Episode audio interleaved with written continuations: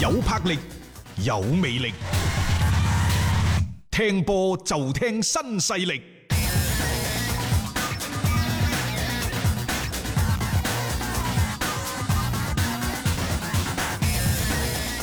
喺過去拜仁最強嘅時候咧，大家都會覺得列比利、嗯，洛賓係，啊等等啊邊路非常之犀利。嗯，實際上呢，以前呢隊拜仁呢都好中意打四二三一嘅。嗯，啊尼高哥華斯執教呢隊波嗰陣時咧，唔知點解癲癲地嗯就改咗個四三三。嗯所以湯馬士梅拿去咗前場右路打嗰 陣時咧，踢打得到好周身唔唔舒舒服服。，好唔舒服啊！佢明顯係唔適應打嗰個邊路位置。啊啊嚇，因為湯馬士梅拿二哥啊嘛，佢就中意打二中鋒，即係影 鋒啊。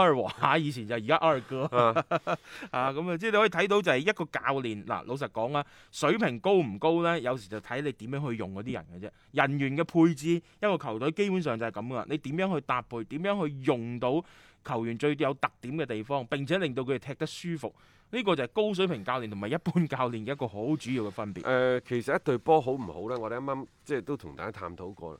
費力克呢，其實係一個好有料嘅嘅人嚟嘅啊，啊！即係你諗下，盧卡斯本身今年翻翻嚟，想喺後防嗰度係啊，係八千萬嘅喎、幾貴啊！然之 後你買一個阿方素戴維斯一千萬，好似添頭咁樣，結果呢，打出嚟嘅係一千萬嗰、個，八千萬嗰個撳咗喺度。係啊，誒而家話但係你聽唔聽到拜仁陣中有咩唔同嘅聲音啊？嗯冇啊冇唔會即講呢啲。係拜仁呢，佢哋喺對一個輿論嘅控制啊。嗯同埋對球員嘅管理嗰度，即係你有時你要明白一樣嘢就係、可能嗰啲球員扎扎跳、扎扎跳咁樣，即係喺喺啲媒體嗰度興風作浪，分分鐘可能係管理層睜一隻眼係啊。閉一隻眼嘅即係啫。佢哋如果唔係默許嘅話，你覺得佢哋會咁 啊咁主導咁樣去做呢樣嘢咩？其實之前誒唔、單止尼高高華斯啦，包括安察洛提，大家都知道係球員玩走佢哋嘅，即係好大程度都係俱樂部啦。其實係有一啲叫隻眼開隻眼閉，等你去做咁樣嘅啫。拜仁會唔會即係再次攞一個三冠王嘅賽季呢？嗯因為佢哋聯賽冠軍已經到手啦，嗯德國杯嘅冠軍其實就 係利華古信。啊我想講呢，拜仁佢只要係攞到歐冠冠軍嗰年呢，佢基本上三冠王都到手㗎啦。啊因為佢喺德國嘅實力嗯通常都係碾壓嘅嗯。只要佢認真咁同利華古信打場賽事，我覺得德國杯嗯嗯嗰隻杯啊，係，亦都唔會蕩 落。我覺得越係呢啲波咧，越搞唔到拜仁咯。喺歐冠嗰度呢，佢哋係八強，係再加上誒八、月份至打，嗯但係而家係六月中，佢可能呢，即係對於佢哋嚟講，又要操多個半個月，嗯。得唔得？誒呃呢樣嘢就真係要問哦，過佢哋我又相信佢哋嘅呢種自律能力喎、即係拜仁啊，我我唔擔心，反而佢哋可能有更加充分嘅體能啊，去應付嚟緊八月份嘅賽事添。即係呢個係好多方面嘅因素咧，加落去呢隊拜仁身上嘅。即係點解而家佢即係攞歐冠嘅呼聲咁高咧，亦都有咁嘅原因嘅。誒、再加上佢哋誒目前咧，除咗 Anso 爾嗰啲即係長期嘅傷患之外咧，係冇咩新增嘅一啲傷兵。陣容係基本上係穩定嘅情況底下咧，對於拜仁呢係一件即係幾好嘅事情。咁嚟緊嗰兩輪德甲，其實佢就可以派晒副選㗎啦，練兵㗎啫嘛。咁我覺得就唔需要太擔心佢哋嘅球員嘅一啲狀態等等嘅問題咯。誒，所以呢隊嘅拜仁今年佢哋嘅成功啦，啊，我覺得唔止一個德甲聯賽冠軍咁簡單添，啊即係大家可以期待下佢哋嚟緊嘅一個表現咯。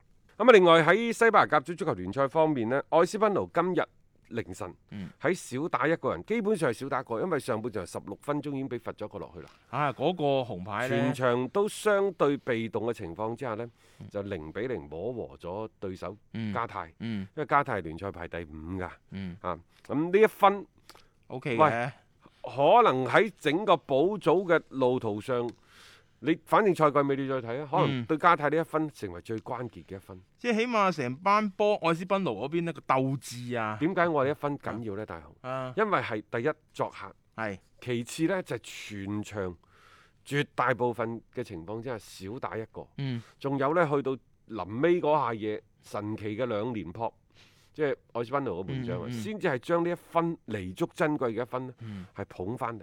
係啊，加泰啊，真係幾心有不甘啊！你睇翻你睇翻錄像你就知㗎佢啦。哋好猛整嘅，即係佢哋覺得呢場波最起碼可以贏得到愛斯賓奴先啦嚇。誒、我睇到愛斯賓奴積極嘅一點咯，即係起碼喺真係要保組嘅而家啲關鍵點咧，佢哋上下比較齊心嘅，誒、係踢得積極嘅，即係能力上邊可能係真係不足，但係最起碼佢哋嘅態度係正確啦。嗯嚇咁、但係即係咁早打少個，你要愛斯賓奴仲可以做到啲乜嘢咧？嚇嚇嗯誒、另外呢，就係、巴塞喺主場二比零輕取雷加利斯。嗯，呢場賽事美斯狀態仍然火爆，嗯有波入添 啊，嚇。啊係誒、當然啦，有兩個遺憾，其一就係看台上空空如也，冇計啦其呢個次 基士文嘅表現好曳，低嗱迷啊，我覺得唔係低迷，嗯我覺得係真係同而家嘅格格不入。